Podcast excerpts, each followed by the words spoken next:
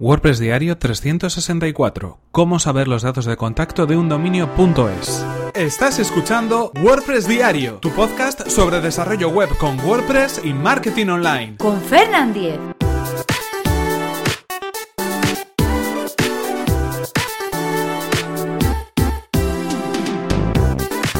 Hola, ¿qué tal? Hoy es jueves 14 de diciembre de 2017 y comenzamos, como no, con un nuevo episodio de WordPress Diario, donde vamos a hablar acerca de una consulta que me surgía ayer mismo en, el trabajo y la pregunta era cómo saber los datos de contacto de un dominio .es. Antes de nada os voy a recordar cuál es el patrocinador de este episodio de WordPress Diario que como bien sabéis es Raidboxes, una compañía de hosting profesional especializada en WordPress. Y os recuerdo que durante este mes de diciembre estamos promoción con Raidboxes, una promoción exclusiva para vosotros, para nadie más, para oyentes de WordPress Diario. Vais a poder trasladar vuestro sitio web a Raidboxes y aseguraros y conseguir así el mejor rendimiento para vuestra página web. Y en caso contrario, Raidboxes, que es lo que va a hacer, os va a pagar 30 euros. Si no consigue mejorar el rendimiento, la velocidad de vuestro sitio web, os abona directamente 30 euros como compensación.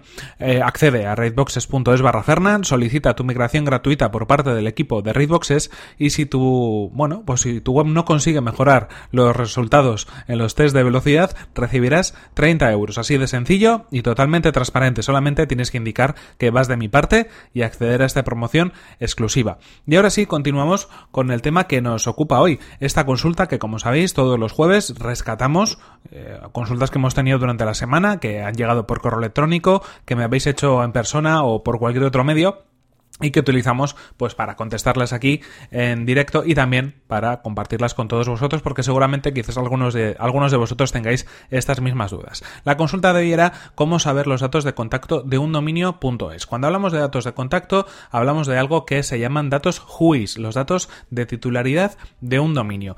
Normalmente cuando hablamos de datos de contacto de un dominio, los datos de contacto WHOIS eh, de un dominio.com, .net, .org, tenemos muchos servicios, muchos sitios web que nos permiten obtener esa información. Incluso hay comandos de Linux, como por ejemplo el comando WHOIS, que nos permite saber cuál es la información de contacto de un dominio de una manera muy rápida y muy eficaz. Pero ¿qué sucede con los dominios.es, con los dominios territoriales de España en este caso? Pues que no es, eh, bueno, ese servicio no está abierto y hay que acceder directamente a un lugar en concreto para poder conocer toda la información de contacto. Ya sabéis que esa información lo que incluye es eh, datos de contacto del dominio en cuanto a la titularidad, contacto administrativo y contacto técnico y de facturación, es decir, las personas que están a cargo de ese dominio o los titulares de ese dominio. Es una información que es muy interesante tenerla actualizada porque entre otras cosas eh, se utiliza o sirve o permite validar los traslados de dominio entre agentes registradores y así también, bueno, pues dar a conocer quién es la persona que está detrás de un dominio. Hay muchas veces, en muchas ocasiones, donde las agencias o empresas registran los dominios a su nombre para facilitar esa gestión a los clientes, pero es interesante que esos dominios estén a vuestro nombre si sois los titulares de los mismos. Si sois una empresa, tenéis un negocio y registráis un dominio, lo interesante es que os aseguréis de que la información está a vuestro nombre, porque así a futuro no tendréis ningún tipo de problemas. Como decimos, datos de titularidad, datos de contacto administrativo, datos de contacto técnico y datos de facturación. Muchas veces es la misma información la que se pone en estos cuatro campos. Y también encontramos información sobre los servidores DNS.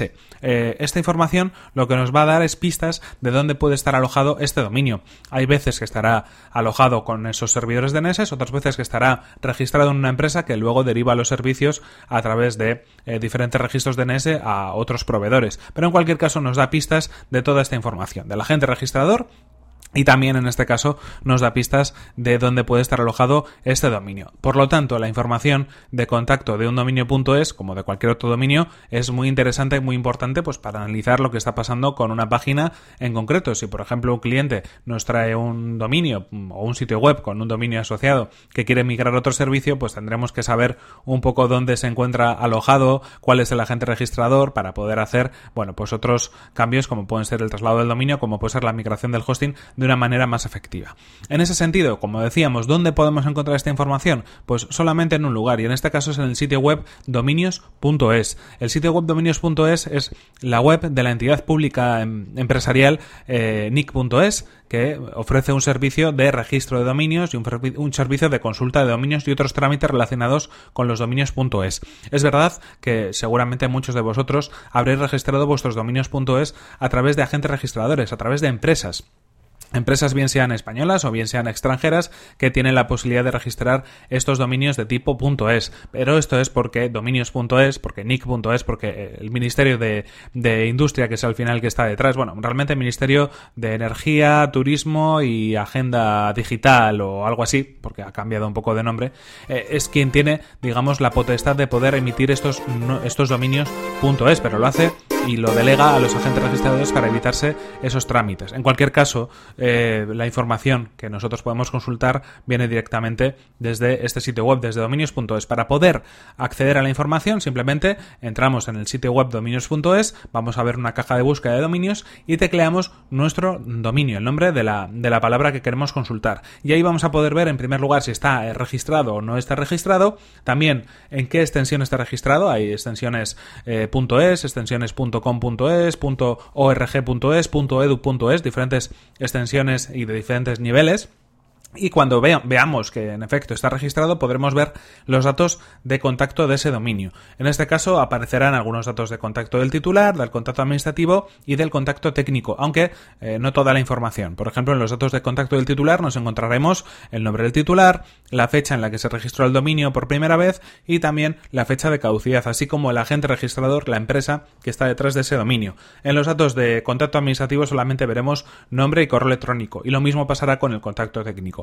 ¿Qué sucede? Que también tenemos más información y en efecto se pueden comprobar los datos de los servidores DNS de ese dominio. Así que con toda esta información, pues bueno, de alguna manera nos hacemos una composición de lugar de lo que está pasando con ese dominio, de dónde está registrado, de dónde está eh, hospedado y de, bueno, pues la empresa o la persona que ostenta la titularidad de ese dominio en concreto. Así que, bueno, os lo recuerdo, dominios.es, simplemente ese sitio web, ahí podéis encontrar esta información y os dejo también, obviamente, el enlace en las notas del programa para que le podáis revisar. En cualquier caso, esto es todo por hoy. Espero que, bueno, si tenéis esta consulta o esta duda, os la haya podido contestar. He ampliado un poquito la información para que, bueno, le podamos dar un poco de contexto, pero en cualquier caso, esto ha sido todo por hoy y aquí se nos acaba el tiempo. Aquí terminamos este episodio 364 de WordPress Diario. No sin antes recordaros, como no, cuál ha sido el patrocinador de este episodio de WordPress Diario.